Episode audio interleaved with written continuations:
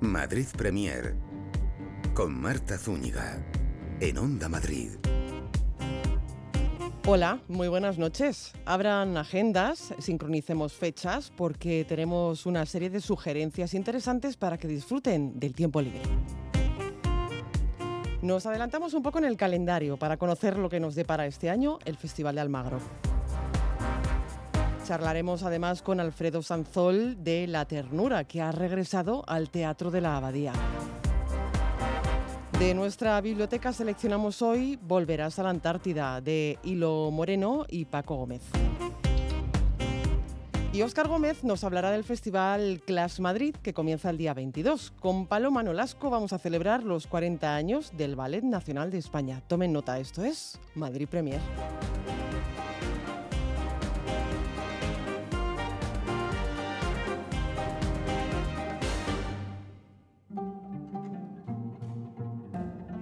Nos vamos a Almagro. Durante tres semanas y media, la localidad manchega se convierte en centro neurálgico mundial del pensamiento sobre el siglo de oro. Edición número 41 de un festival que, dirigido en esta nueva etapa por Ignacio García, mostrará desde el 5 de julio 32 estrenos, 19 de ellos absolutos, en los principales espacios escénicos de la ciudad. Y ya aquí en Madrid Premier, a esta hora, con Ignacio García. Muy buenas noches. Hola, buenas noches. ¿Cómo estás? Bien, feliz de estar aquí con vosotros y agradecido de que nos deis este espacio. Bienvenido a Madrid Premier, eres muy bienvenido. Bueno, todo preparado ya, ¿no? Para que el 5 de julio arranque el Festival Internacional de Teatro Clásico de Almagro y ya van 41 ediciones. Pues sí, es una gran satisfacción que, una, que un encuentro como Almagro, que es una reserva natural del siglo de oro, que es quizá el lugar eh, donde mejor y más siglo de oro se ve en el mundo, haya llegado a esta edición número 41, que arrancamos con enorme entusiasmo y ánimo para hacer que de nuevo este verano Almagro se convierta en eso, en un lugar en el que cabe la comedia, el drama, el auto sacramental, la música, la danza alrededor de lo que era el pensamiento del siglo de oro. Es lo que te iba a decir, que mm, es un crisol de géneros. Sí, eso es lo que tiene que, tiene que ser, que en lo mejor en cada género en siempre los estándares más altos de calidad, tengamos una oferta para todos los públicos. Hay teatro para niños y para familias, hay barroco infantil, hay Almagro para quien le gusten las nuevas versiones, los nuevos creadores, cómo ven ellos el siglo de oro, las grandes compañías, empezando por la Compañía Nacional, españoles y extranjeros de este lado y del otro lado del Atlántico, y que cada cual elija cómo quiere disfrutar el siglo de oro, porque el siglo de oro son más cosas de lo que pensamos. Hay muchas hay muchas maneras de escribirlo en la época, aquí, allá, en diferentes lugares, diferentes géneros, diferentes estilos. Los hombres y las mujeres escribían en el barroco con ideas y con conceptos diferentes y el público ahora puede disfrutarlo de muchas maneras. Teatro inclusivo, de hecho. Teatro para todos y sin barreras. No hay barreras geográficas, no hay barreras de género y no hay barreras también para quien tenga una discapacidad, tanto en el escenario, hay una parte que hacemos un programa eh, inclusivo con la ONCE y también con Teatro Palmira. Y es accesible para que el público también pueda disfrutarlo y quien tenga una discapacidad visual, auditiva, pueda tener ayuda para disfrutar el espectáculo de la mejor manera posible. Y ya que estamos eh, profundizando, y vamos a hacerlo aún mucho más, en todo lo que nos ofrece Almagro, eh, también hay teatro para los más trasnochadores. Sí, hay una cosa que llamamos flores nocturnas. qué bonito. En homenaje a, Me encanta es un verso de Calderón, es un verso de un soneto a las estrellas que dice flores nocturnas son, aunque tan bellas. Y llamamos flores nocturnas a una fiesta que hacemos a la una de la mañana los sábados en el Corral de Comedias, con versiones quizá un poco más canallas, un poco más heterodoxas del siglo de oro. Música del siglo de oro con piano cubano, un texto colombiano costumbrista escrito en el siglo de oro sobre los hábitos de la época, música escrita en el virreinato una cosa sobre, sobre una de las grandes actrices del siglo de oro. Espectáculos divertidos y lúdicos que en la noche almagreña, que es maravillosa, con la brisa y con las estrellas, yo estoy seguro de que va a ser un, gran placer para el público que esté en el Corral de, de Comedias, que este año además cumple 390 años. Ajá. Y además extiende en esta ocasión el festival a otros espacios. Creo que incluís dos nuevos espacios. Hay dos nuevos espacios. El Palacio de los Oviedo, que era un palacio con la fachada del siglo XVI, que fue el antiguo cine de verano, y Almagro. y que es un espacio maravilloso, muy cerca del centro, estupendo, con un gran escenario, y el Silo, donde vamos a alojar el Almagro Off, que es el festival de nuevos creadores, de, nuevas, de nuevos lenguajes. El Silo es un espacio, es el Silo, el que era el Silo del Grano, que es un espacio urbano, cerca del centro, muy contemporáneo, para que los nuevos creadores ahí puedan libremente plantear sus propuestas y que además tiene una forma mayor porque confiamos en que la demanda va a seguir creciendo. El lema, eh, un lema extraído de la vida sueño, si no me equivoco, ¿no? De, Calderón de la Barca. Soñemos, alma, soñemos otra vez. Pues el lema tiene mucho que ver con lo que queremos hacer, que es soñar juntos. Soñar otra vez, soñar los mismos textos, va a volver a estar La vida de sueño, va a volver a estar La dama duende o El burlador, textos que hemos visto muchas veces, pero que se sueñan de una manera distinta y que soñamos entre todos juntos. Soñamos, por ejemplo, entre españoles y latinoamericanos porque el siglo de oro nos pertenece por igual a unos y otros porque en el siglo XVII las ideas que se escribían en español, a veces se escribían en Toledo o se escribían en Madrid, pero a veces se escribían en La Habana o se escribían en Bogotá y queremos que Almagro sea un lugar de hermanamiento de y encuentro, de, ¿no? un punto de encuentro, un puerto de entrada a España y Europa de las ideas americanas. Durante mucho tiempo fuimos exportadores y el propio Almagro, de allí salió Diego de Almagro, el conquistador, pero ahora queremos cambiar el modelo colonial y que Almagro sea un lugar de recepción de las ideas de lo que están haciendo con el siglo de oro en América y de las obras del siglo de oro que se escribieron en América y que queremos conocer y que nos enseñen nuevas miradas. Es que estamos deseando que comience este festival eh, para trasladarnos al Magro, eh, a la localidad manchega que, que, está cerquita. O sea, es que no hay excusa. Está muy cerquita. Una hora en AVE es muy fácil llegar. Y de verdad, lo que se produce en Almagro en verano es un milagro. Hmm. Un municipio de 9.000 habitantes se transforma en el centro del teatro en español en el mundo. En la casa de Cervantes, en la casa de Lope, en la casa de, de Tirso, de Sor Juana Inés y donde el público puede disfrutar de muchos espectáculos diferentes en marcos incomparables, en edificios históricos del siglo XVI, del siglo XVII, con una gastronomía fabulosa, con unos ciudadanos almagreños que son todo hospitalidad y que acogen con los brazos mm. abiertos a los visitantes, exposiciones gratuitas, actividades en la calle, un karaoke barroco en el que el público va a hacer ellos la obra barroca. Hay mucha hay mucha oferta y yo creo que quien no ha visto nunca Almagro se está perdiendo una gran experiencia. Y quien lo ha visto lo recuerda para siempre, porque ver en el Hospital de San Juan, o en el Corral de Comedias o en el Patio de Fúcares, en una hermosa noche de verano almagreña, a buenos actores diciendo textos hermosos es una experiencia que queda para siempre en el recuerdo. Vamos a hablar enseguida de los actores eh, y de los directores, directoras, actrices eh, que habéis invitado a, este festival. Está bien que digas directoras y actrices porque el festival tiene este año una pelea en ese sentido. Empezando por las autoras del siglo de oro, que está María de Zayas, está Sor Juana Inés, está Santa Teresa, está Ana Caro Mayén, pero hay 14 directoras dirigiendo en el festival y 14 dramaturgas haciendo versiones de una enorme calidad y que nos hacen una mirada también en ese sentido más rica del siglo de oro. Eh, el festival inicia nueva etapa, tiene un programa que nos invita bueno, pues a recorrer los grandes títulos del siglo de oro, otros menos eh, conocidos con la mirada contemporánea de España y del mundo. Como decíamos antes, hay comedia, hay drama, autosacramental, picaresca, mística, pintura. Eh, y con un objetivo, ¿no? Que, son muchos los autores, eh, como me decías, eh, Calderón, Lope, Tirso, Sor Juana Inés, que siguen siendo, entre comillas, cabezas de cartel de, de nuestro teatro. Claro, porque hablan de lo que nos interesa siempre.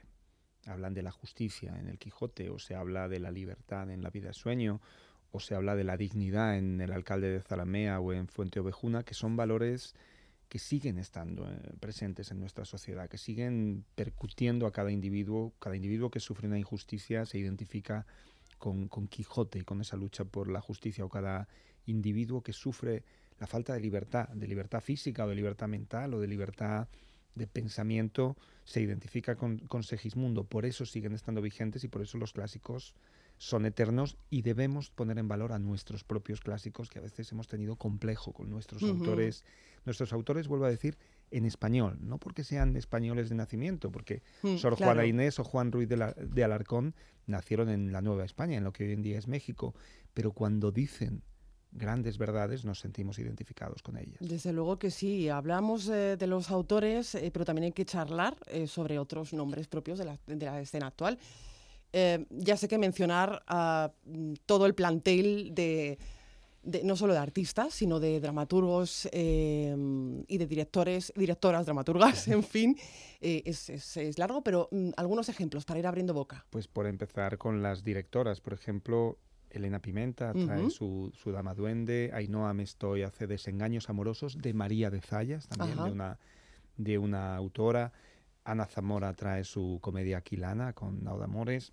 Y entre los directores, pues Josep María Mestres trae El Burlador de Sevilla, que acaba de triunfar. Alfredo Sanzol, que acaba de, de estar múltiplemente premiado, trae su versión de, de Dama Boba. Eh, Emilio Gutiérrez Cava trae la, la, Cueva de Salamanca de Ruiz de Alarcón. Eduardo Vasco viene con El Caballero de Olmedo, de Lope. es que va a ser muy difícil la elección. Eso es lo más difícil, porque hay días que hay seis, ocho espectáculos y todos son formidables. La elección depende del gusto. Yo creo que lo que tenemos mucho orgullo en el equipo del festival es que sabemos que lo que elija el espectador va a estar bien. Todo tiene una altísima calidad. Lo que depende es el gusto. Si vas con niños Almagro, tienes barroco infantil. Si quieres una experiencia de por dónde van ahora los nuevos lenguajes, tienes Almagro Off. Si quieres ver el canon de cómo es el ejemplo de cómo se debe montar el siglo de oro, está la Compañía Nacional o estas grandes compañías que algunas de ellas han coproducido. Si te interesa la mística, tienes o a María José Alfonso recitando con Sara Águeda tocando el arpa, o a Emilio Gutiérrez Cava recitando a Fray Luis de León. Si te interesa la picaresca, tienes a Juan Macifuentes haciendo Marcos de Obregón de Vicente Espinel. Si quieres celebrar el 400 Yo te aniversario. Lo estoy todo, ¿eh? Claro, si quieres celebrar el 400 aniversario del nacimiento de Moreto, está Morboria, que hace un texto de Moreto, y hacemos también eh, con Castilla-La Mancha Media una lectura de Lindo Don Diego. También con Radio Nacional haremos otra cosa de, ficción sonora sobre un texto de Calderón. Hay muchas variantes, hay exposiciones, hay actividades para niños en la calle, hay danza regional, danza tradicional manchega en la plaza. Hay experiencias que vienen desde Colombia a una exposición de artesanía tradicional. Colombia es el país invitado de honor este año. Colombia es el país invitado de honor, por eso el cartel es Botero y es una reinterpretación del siglo de oro de la infanta Margarita de Velázquez hecha por Botero. Y de Colombia viene un Don Quijote muy tropical, viene una gran producción de Macbeth del Teatro Colón viene música ficta, viene Betty Garcés, que es una gran cantante, a hacer un concierto al inicio del festival en el, en el Corral de Comedias y esta exposición de, artesanía tradicional colombiana, pero también de América y producciones de Brasil, de Ecuador, de Argentina, de México. Y de Europa viene una fantástica Vida es Sueño del Teatro de la Tempête de París, que es una producción formidable para, para el público. Yo estoy seguro de que la van a disfrutar y que solo se va a poder ver en Almagro. En España no se va a poder ver en ningún otro lugar. O un espectáculo sobre Sor Juana Inés, que viene de, de Suiza también con la Vox Theater de, de Zurich. La oferta es, para todos los gustos. Amplia, amplia, amplia. Daría para otro programa. 60 espectáculos. 121 representaciones. Eso es. Madre mía. Mm, te voy a lanzar una broma. Eh, y es que hay una cosa que no te perdono, que no te hayas puesto la camiseta de esta edición. La están haciendo. Ya está elegido el ganador. Estamos muy felices de nuestra menina. Pero están ahora confeccionándola y en breve nos la, pondremos todos y iremos por Almagro con la menina. Un festival que se internacionaliza además gracias al, al Instituto Cervantes eh, y, nada, que vayan haciendo su lista, eh, que, ya sé que elegir es, difícil, pero hay para todos los gustos, la calidad extrema. En este Festival Internacional de Teatro Clásico de Almagro. Tres semanas y media de disfrute para los sentidos. 5 al 29 de julio en todo el municipio. Todo Almagro se transforma en un gran escenario, las calles, las plazas y los propios edificios históricos y aconsejamos a la gente que no se lo pierda y que reserven pronto porque ya es difícil encontrar sitio. Ignacio García, que ha sido un placer charlar contigo esta noche aquí en Madrid Premier. Muchísimas gracias por la invitación y encantados de estar aquí. Nos ha hablado Ignacio García de muchos nombres propios, entre ellos ya lo han escuchado, el de Alfredo Sanzón, que acaba de regresar al Teatro de la Abadía con La Ternura ingeniosa comedia romántica y sexpiriana que no debemos dejar pasar.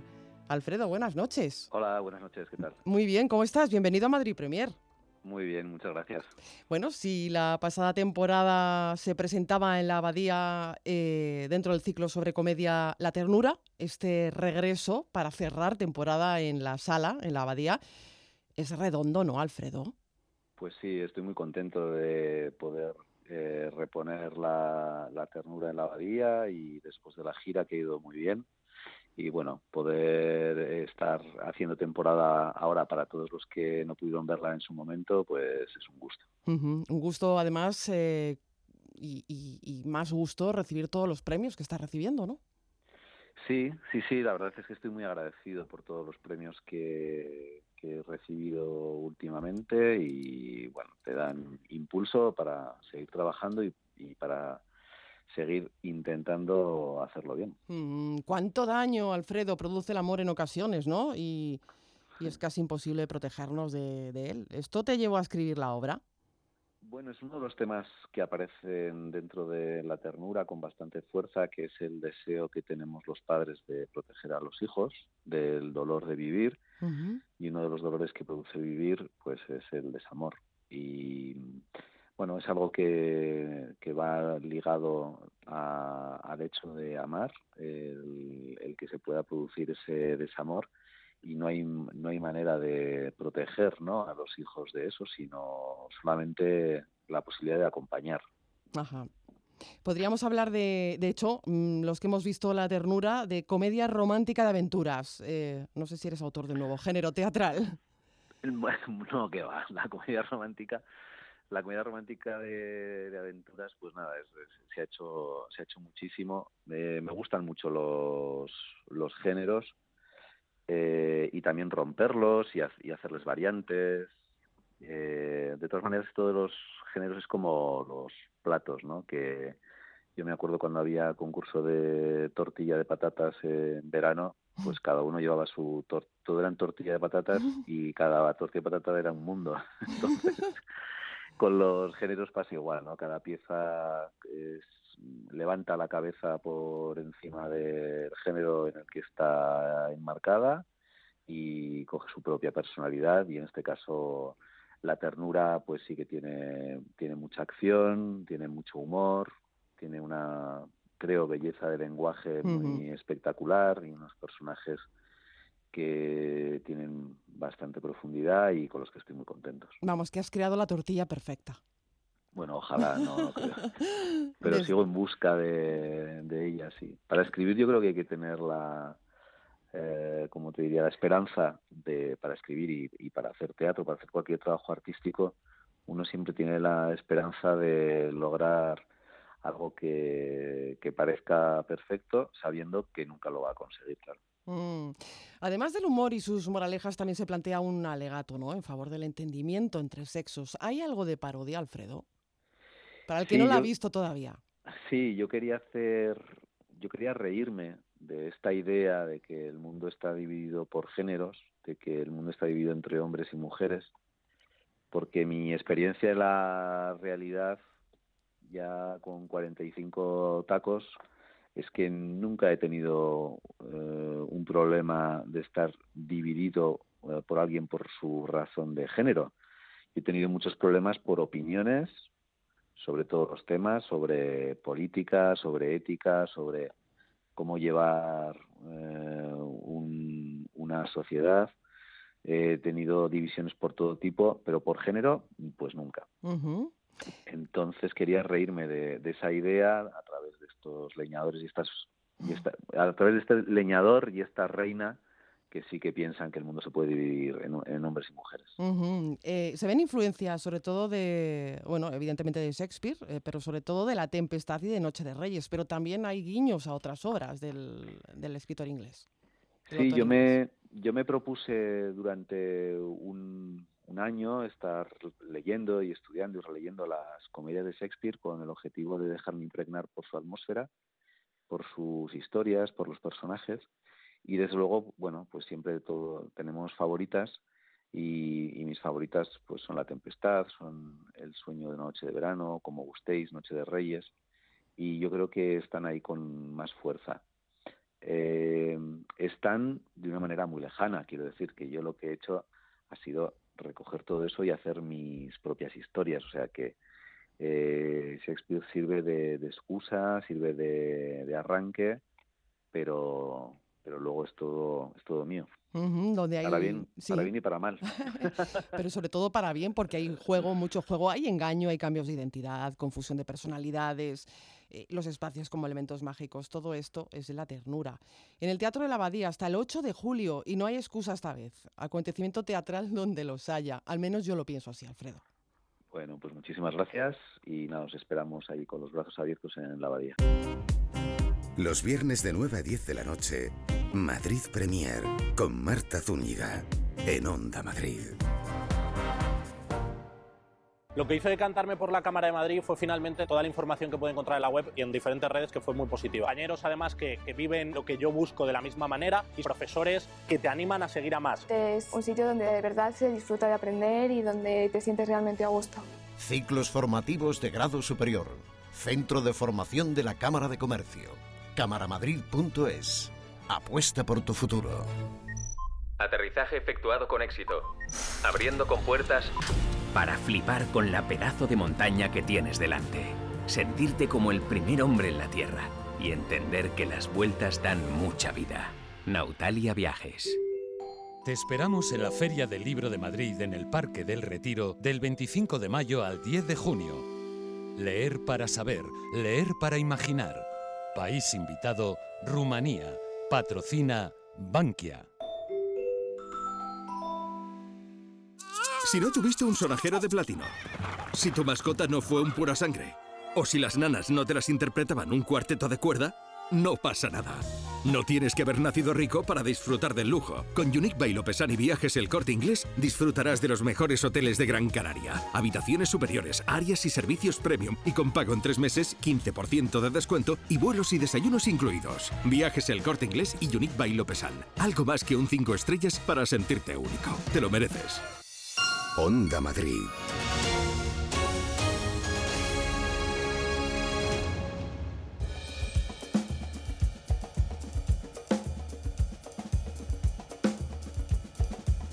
Sintonía que nos acerca, Conchita Piña, Conchita Piña se acerca a Madrid Premier. Conchita, muy buenas noches. Hola, buenas noches. ¿Cómo estamos? Pues bien, ya sabes que yo siempre con ganas de venir aquí contigo. Hombre, es que mm, Ediciones Antígona es lo que tiene, ¿no? Que Conchita, eh, que es Ediciones Antígona y todo su equipo, pues eh, siempre nos seduce con todas las publicaciones que, tiene y sobre todo la actividad estos días frenética en la Feria del Libro, Conchita. madre mía, estamos que no damos abasto, ¿eh? Caseta 184, anoten, porque aún quedan dos días de feria y firmas importantes, ¿no, Conchita? Sí, sí, sí. Bueno, todas lo son pero que mm, quien piense que ya ha pasado toda la feria, no, que aún quedan dos días. Eso que van a haber mm, importantes dramaturgos y actores por allí. Eso es, eso es. Son toda la, lo que tú dices, toda la feria ha sido una feria de firmas de autores importantes y autoras pero el último fin de semana queda la guinda del pastel, o sea que ¿Qué tenemos, por ejemplo, mañana? Pues mira, mañana sábado, por la mañana, tenemos al gran Alfredo Sanzol. Bueno, si antes hemos hablado con él.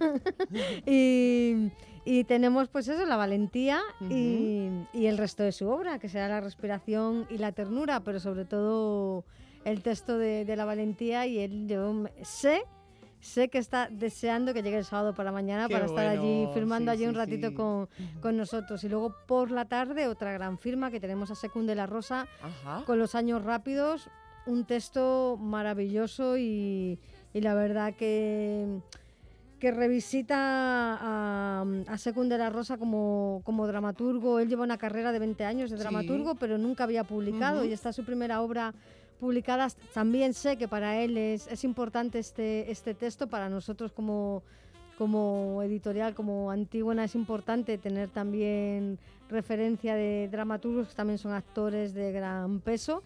Y bueno, se, se avecina un sábado muy emocionante, la verdad. Y luego el domingo por la mañana cerramos firmas, pero no feria, porque cierra el domingo por la tarde con Carolina África, también una dramaturga que, que, tiene bastante recorrido ya hecho y bastante que le queda, que le queda por, por delante. Claro, lo bueno de, de esto es que muchos de los eh, textos que podemos encontrar en ediciones Antígona se están representando ahora mismo, están en cartel. Claro, eso es, muchos están o acaban de estar o van a estar, porque bueno, esa es una, ya sabéis que esa es una de las de nuestras grandes Sí. apuestas. Vamos, que podemos ir al teatro siguiendo el libreto. Eso Nos llevamos es. el...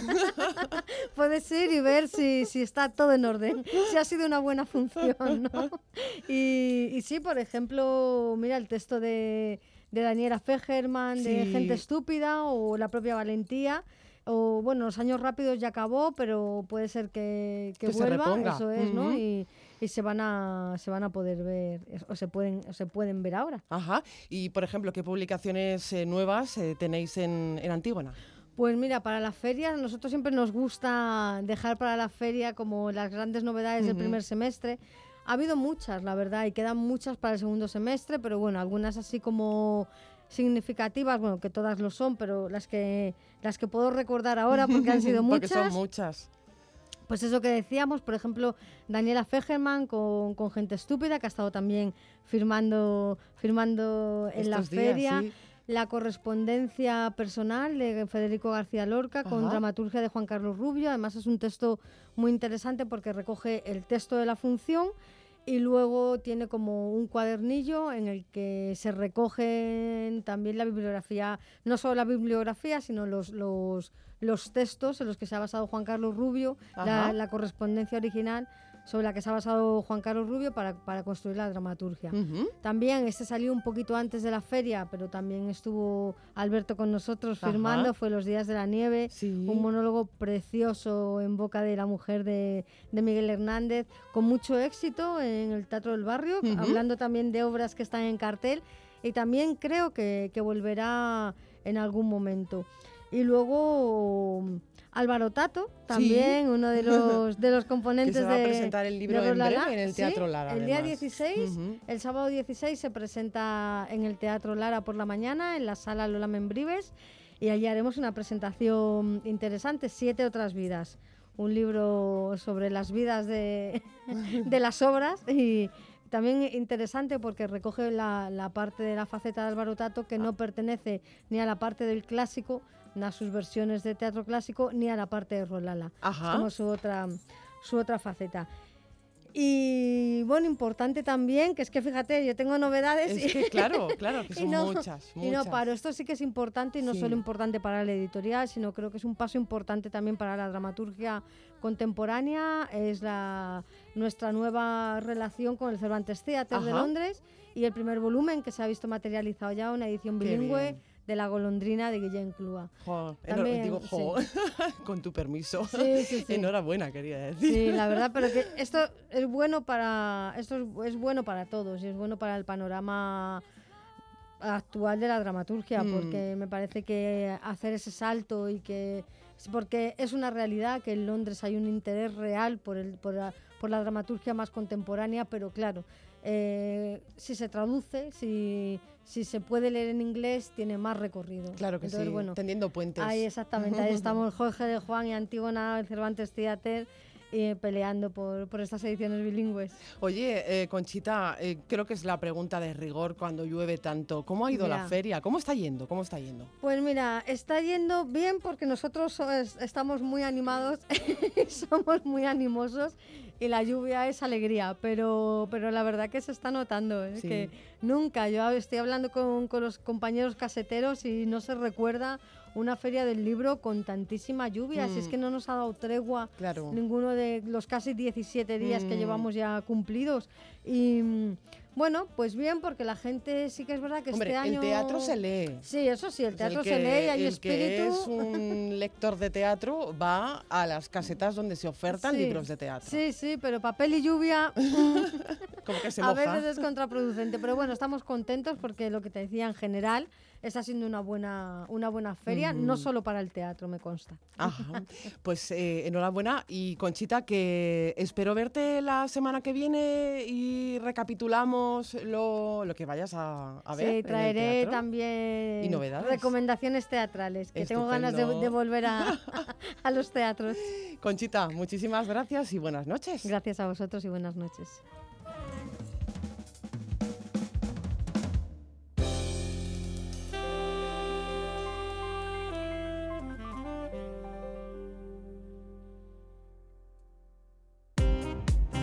Los viernes de 9 a 10 de la noche, Madrid Premier con Marta Zúñiga en Onda Madrid.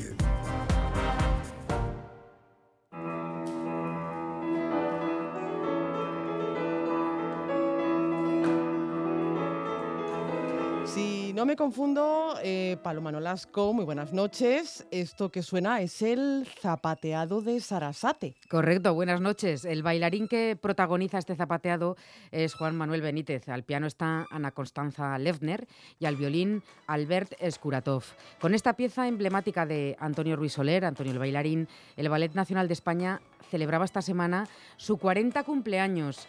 Y no solo con esta exhibición, también con la publicación de un libro y una exposición que recoge las cuatro décadas de su historia a través de fotografías. Por eso se titula 40 años en imágenes, para que podamos leer la intensa trayectoria de la compañía a través de las fotos de su archivo creado en 1978, el año de la fundación del Ballet Nacional de España. Su actual director, Antonio Najarro, también bailarín y coreógrafo, explicaba el día de su presentación que la publicación se debe sobre todo a un deseo personal, un deseo por contar la historia de lo que hicieron sus directores por el Ballet Nacional a través de la programación que pusieron en marcha, aunque eso sí, dándole un toque contemporáneo. No sé si me va a tocar otro aniversario dirigiendo el Ballet Nacional de España y quería aprovechar esta oportunidad de, que, de que coincide que celebramos el 40 aniversario siguiendo con mi dirección y bueno, quería aprovechar porque era uno de mis sueños, un sueño además no, dirigiendo actualmente en el Ballet Nacional, sino de cuando ya era, ya era bailarín del Ballet Nacional de España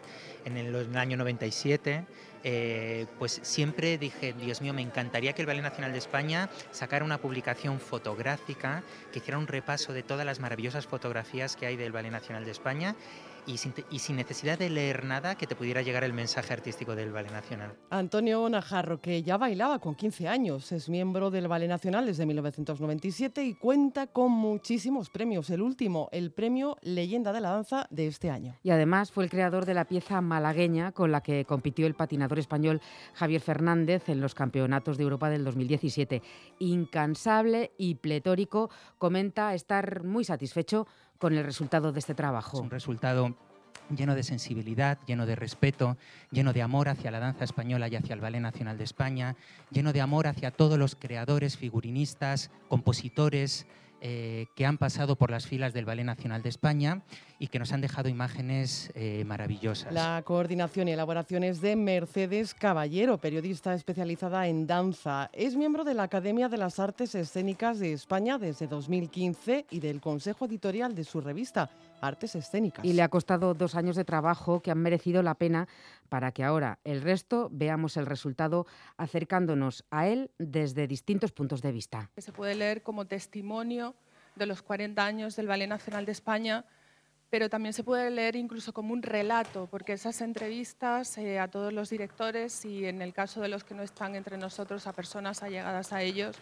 nos hablan de, de lo que ellos quisieron hacer y están haciendo en, cas- en el caso de Antonio al frente del Ballet Nacional de España, de cuál fue su discurso. En el libro aparecen recogidas 96 fotografías de 32 fotógrafos que reflejan 76 obras de 40 coreógrafos. Y 14 voces de directores o personas allegadas y 86 bailarines. Precisamente el día de la presentación hacían especial hincapié eh, de cómo se han preocupado siempre los distintos directores por los intérpretes de la compañía. el amor y la preocupación por los intérpretes del Ballet Nacional de España. Todos y cada uno de los que estáis aquí, de los directores que no habéis podido venir, de las personas allegadas de los que no están entre nosotros, me hablaban de esa preocupación. Recuerdo, por ejemplo, a Eugenia Iriz diciéndome que para Antonio Gades eh, todos eran trabajadores, trabajadores de la cultura, o Victoria Eugenia, que me contaba lo emocionante que fue para ella montar obras para el Ballet Nacional de España durante su dirección, que compartió con Nana Lorca,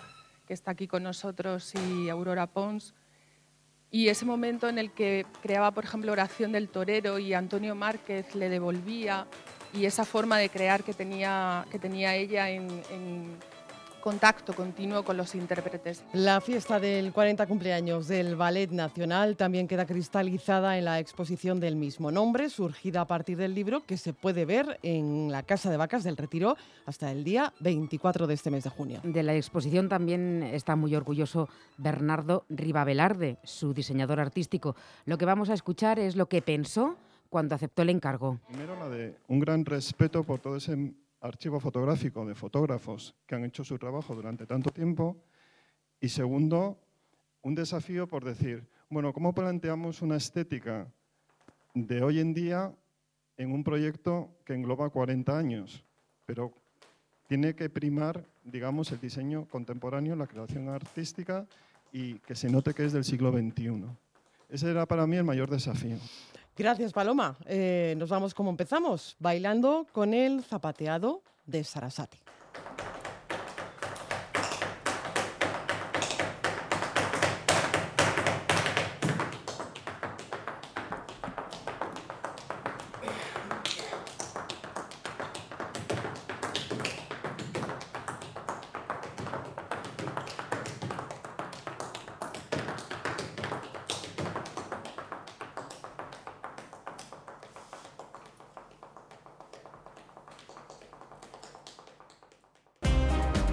Madrid Premier en Onda Madrid.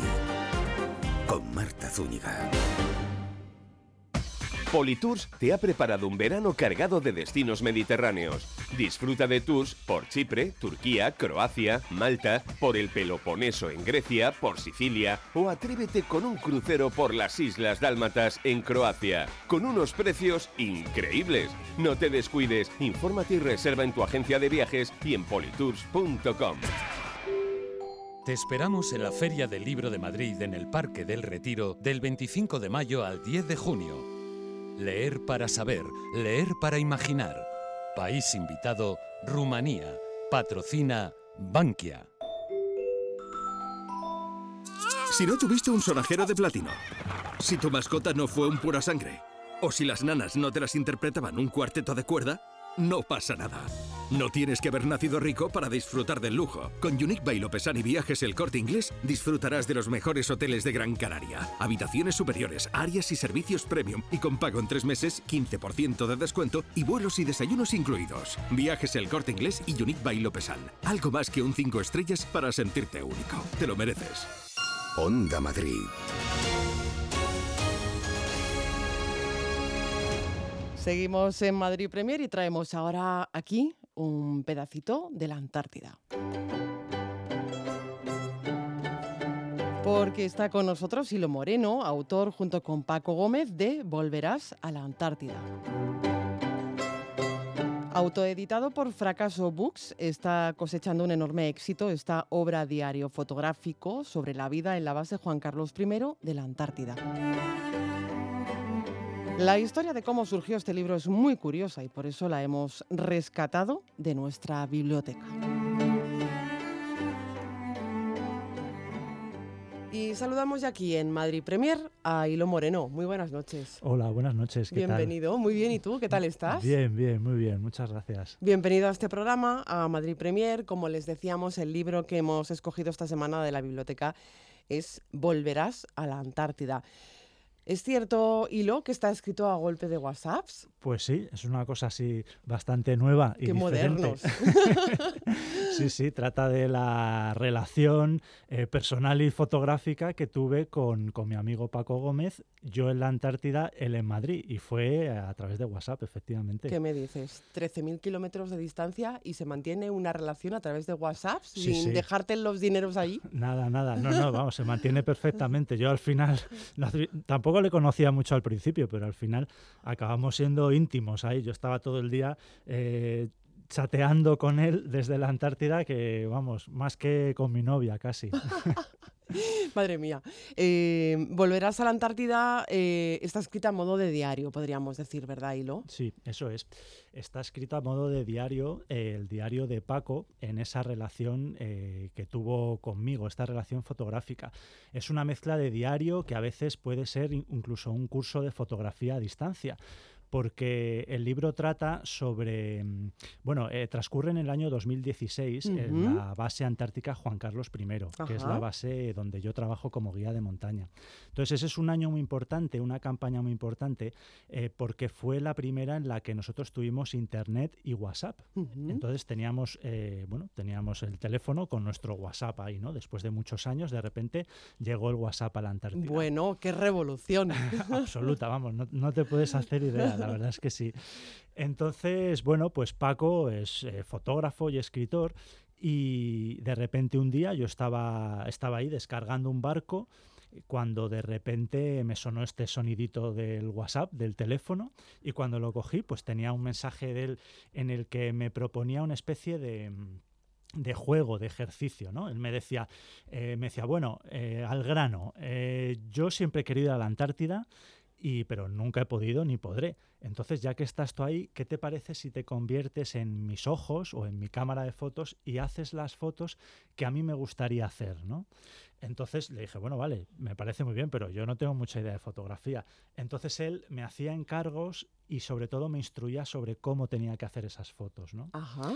Eh, él me hacía un encargo, pues recuerdo el primer encargo, un, un retrato, ¿no? Entonces yo, me, tienes que coger una persona y hacerla de esta manera, hacerle el retrato de esta manera.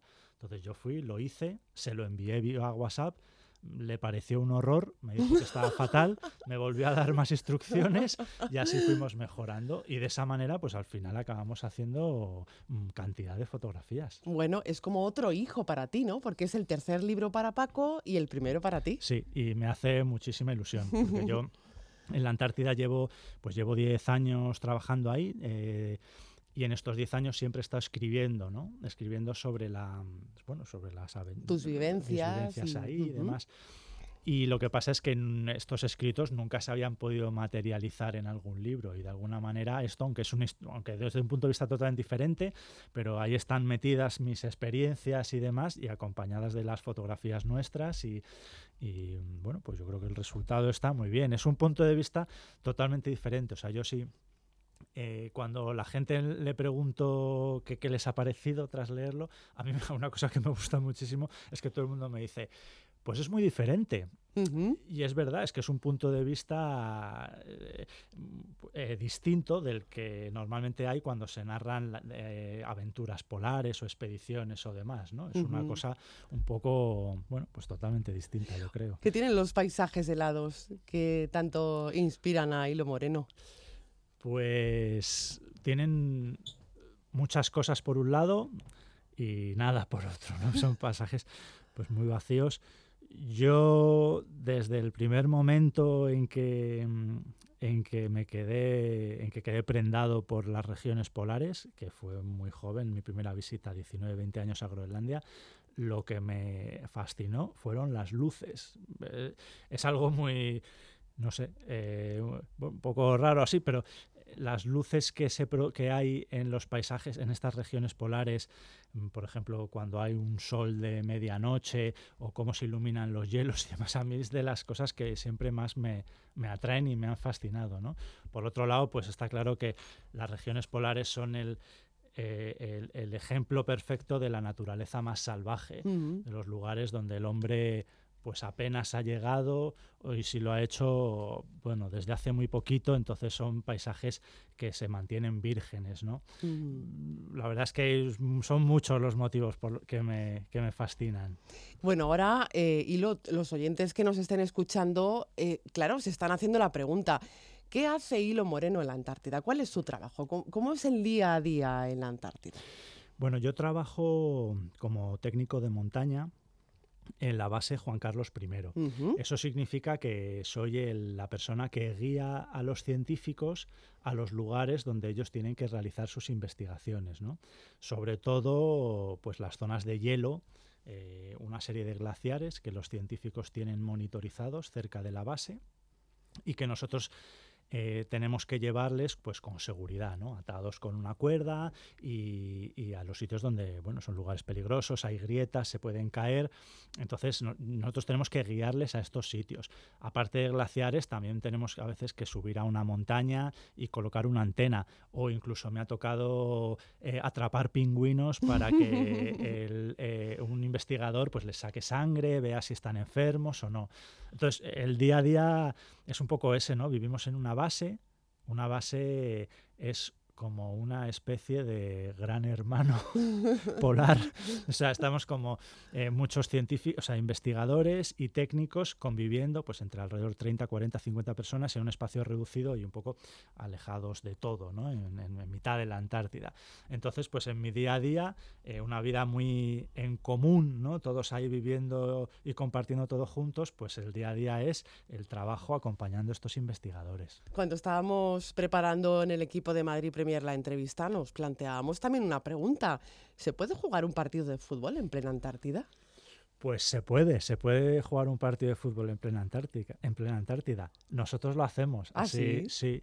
Hay una zona, o sea, debe ser de los peores campos del mundo, porque está lleno de socavones y de... De pingüinos. De, pingüinos. Te, te, puedes dar un balonazo a un pingüino sin querer, si se te escapa. Pero, pero bueno, ahí hay un, sitio, ¿no? Un pequeño, un pequeño, eh, un pequeño campo de, como de tierra, que a veces está lleno de charcos y de barros y de, y de todo, pero cuando se retira la nieve, porque cuando llegamos hay nieve, pero ya a partir de enero más o menos empieza a retirarse la nieve, pues es el campo de fútbol. Y ahí organizamos partidos. Esto en el libro aparece, ¿no? Hay, unas fotografías de, en las que estamos, en las que se ve como uno de estos partidos. Porque, eh, y respondiendo sobre esa pregunta, si se puede jugar al fútbol en la Antártida, hay un partido de fútbol en la Antártida que es muy famoso histórico, ¿no? que es en, en, la, en el famoso, la famosa epopeya de, de Shackleton, la expedición de Shackleton, eh, el, el, barco, el Endurance, se quedó atrapado por el hielo y para animar a la, a la, tripulación, Shackleton decidió organizar un partido de fútbol. Y ese partido de fútbol aparece inmortalizado en una fotografía. Entonces nosotros una de las cosas que hemos querido hacer en este libro es rendir homenaje a los fotógrafos eh, famosos de las bueno los fotógrafos de las expediciones eh, polares famosos de la época dorada de la exploración y entre ellos pues teníamos esta fotografía ¿no? de, de, la expedición de Shackleton jugando al fútbol y una vez Paco me dijo oye me gustaría hacer una foto igual ¿por qué no organizas un partido de fútbol? y le dije yo bueno esto no es no es idea tuya llevamos haciendo partidos de fútbol desde hace mil años y lo hicimos y hicimos la fotografía sí pues eh, Hilo muchas gracias por ser nuestros ojos aquí en aquel lugar al que yo también deseo ir algún día. Y lo muchísimas gracias. Muchísimas gracias a ti. Es la música de Paquito de Rivera, que cumple sus 70 años con un concierto en Madrid, incluido en el Festival de Jazz Latino Clash Madrid. Clash Madrid se va a desarrollar el 22 y el 23 de este mes de junio en los teatros del canal. Charlamos ya con su director, con Óscar Gómez, con el director del festival. Óscar, buenas noches. Buenas noches, ¿qué tal Marta? ¿Cómo estás? Muy bien, ¿y tú qué tal estás? Bienvenido a Madrid Premier. Muchas gracias. Pues bien, aquí estamos, aquí estamos en, en, la, en la gloria y el padecimiento de, de lo que es un festival y los artistas, las llegadas, la salida, los ensayos, el sonido. Es una deliciosa tortura. Nunca había oído esa frase, pero sí, 18, 8 años, perdón, ya de esta deliciosa tortura, ¿no? De recorrido por, por varias ciudades del mundo. Es quizás el único festival de jazz latino del planeta, Oscar, ¿no? Yo, yo creo que sí, hombre, no, vamos a ver, yo hago esa afirmación sin ningún ánimo de, de, pavonearme, ¿no? Simplemente porque bueno, eh, uno busca y, lo que encuentras son muchísimos festivales de jazz. El jazz es la gran mamá, la gran madre que acoge en su seno pues los ritmos latinos y, eso se, se, vino a llamar o se dio a llamar en, los años finales de los 40 por ahí jazz latino o latin jazz. Entonces eh, yo creo que obviamente los festivales de jazz que hay muchos y muchísimos en el mundo, en cada, vamos, en España, pues puede haber más de 100 o 200, porque hay muchísimos pueblos que tienen un festival de jazz, lo cual a mí me, me parece maravilloso. Y el jazz, pues, eh, acepta artistas, por supuesto, de, del jazz latino. Nosotros no es que no, es, no aceptemos artistas del, del jazz puro, pero mm, si en un momento determinado un artista del jazz puro, por decirlo de alguna manera, pues por ejemplo Esperanza Spalding, que empezó con el jazz jazz y luego después se puso a hacer mm, eh, pinitos y gorgoritos con el latino, pues bienvenida, ¿no? O sea, es genial que, que cualquiera que roce los, nuestros ritmos, el, afrocubano, el, lati, el flamenco, el, la ranchera, el tango, la bossa, todo lo que es latino, vamos, este es su espacio, este es su festival, y así queremos establecernos y ya vamos en el camino, porque ya llevamos ocho ediciones en Madrid, cinco en México, tres en Lisboa, en fin, estamos ya en también en Barcelona, en Bilbao, estamos al habla con Sevilla y con por lo menos cuatro o cinco ciudades más de América Latina. Vamos, que el festival poco a poco va extendiendo sus tentáculos. Así mismo, así mismo, así mismo. Una Eh, mancha de aceite, pero del mejor aceite de oliva. De nuestra Virgen tierra, extra. de nuestra tierra. Exactamente. Eh, vamos a empezar a abrir boca, si te parece, Óscar. En Madrid, eh, 22 y 23 de junio, si no me equivoco, plato fuerte, el genial Paquito de Rivera. Así es, el 23 eh, tenemos a Paquito Rivera que cumple sus primeros 70 años, como mismo- repito sus propias palabras, y, y- y ojalá que efectivamente Que sean otros 70 140. más. Exacto, porque es un es, un, es una verdadera es un verdadero privilegio eh, eh, escucharle y conocerle, porque es un ser humano enorme, gigantesco. Entonces eh, él fue nuestro padrino, él, él, él tuvo el, el, vamos eh, la generosidad de, de venir al primer festival eh, en el 2011 en Madrid en Barcelona y, y fue nuestro, nuestro padrino, ¿no? Y bueno, pues ahora queremos celebrar con él sus 70 años. Está como un roble, está maravilloso, toca mejor que nunca y queremos incluso hacerle, él no lo sabe, Ujú. y, y- y, mm, y, bueno, queremos que sea sorpresa una tarta con un saxo arriba. ¿no? Bueno, espero, espero que no esté escuchando este programa, porque si lo está escuchando se Espero va a dar cuenta eh, de la acabo sorpresa. a- acabo de estropear la, la sorpresa. Eh, bueno, pues le preparáis otra y de momento nos comemos la tarta. Por cierto, que me hablabas antes de sus primeros 70 años y de hecho presenta 70 años de música mágica, si no me equivoco, y no va a estar solo en el escenario. Exactamente, exactamente. El día de Paquito, a Paquito lo van a acompañar Pepe Rivero, nada menos, en el piano, y nada más, eh, eh, Negrón en el bajo y eh, Pico, y Herbie Pico en la batería, y luego la presencia también estelar y como invitado eh, súper especial, eh, mi querido Manuel Machado, más conocido como Machadito, que es una trompeta de oro. Eso va a ser un, un quinteto, pues el- el quinteto, no de la muerte como aquella película, ¿no? sino el quinteto de la vida, de la vida maravillosa.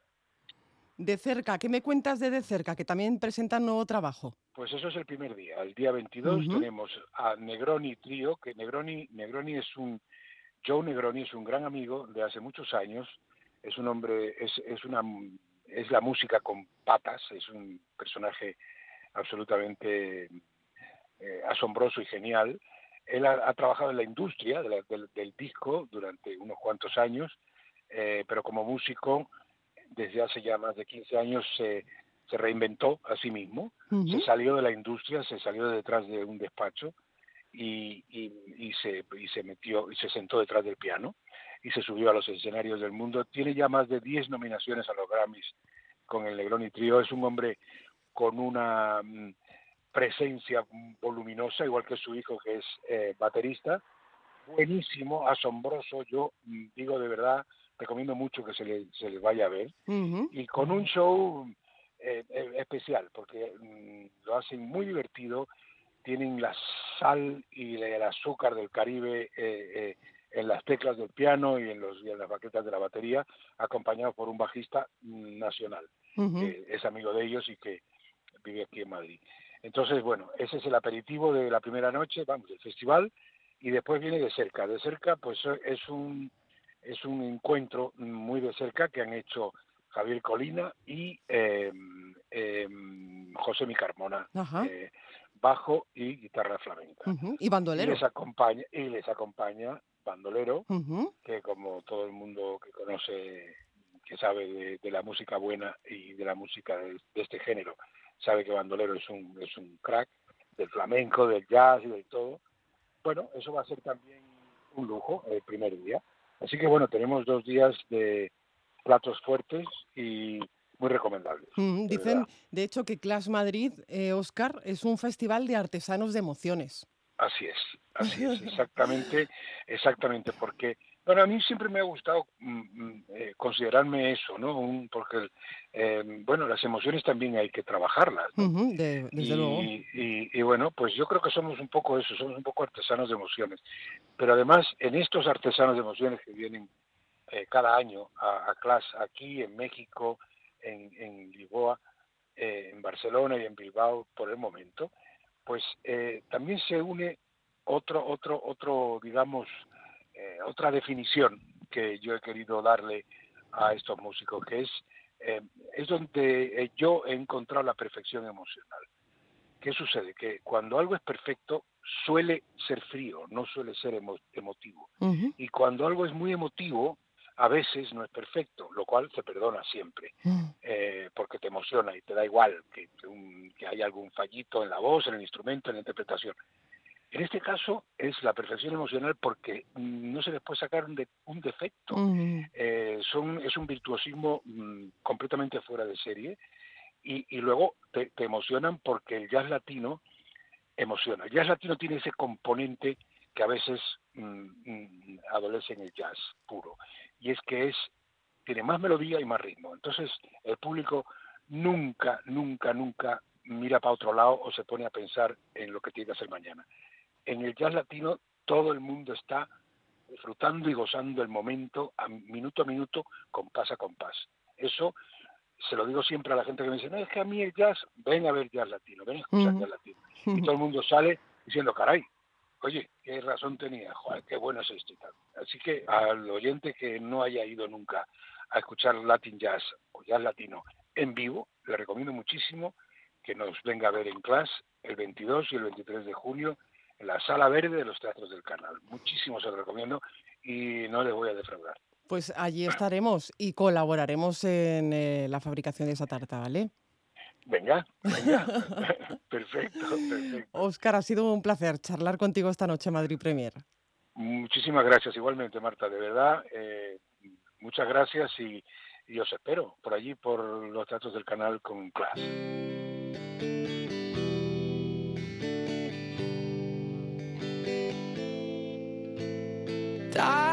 Last night in my dreams, walking the streets of some old ghost. Con música nos despedimos con la de otro de los grandes, Adam Lambert, que acompaña mañana a Queen, Brian May y Roger Taylor en concierto en el Within Center. La cita es a las nueve y media de la noche. En la realización ha estado José Luis Machuca, les habló Marta Zúñiga. Disfruten del fin de semana. Adiós. there was no answer. And now I know my heart is a ghost town.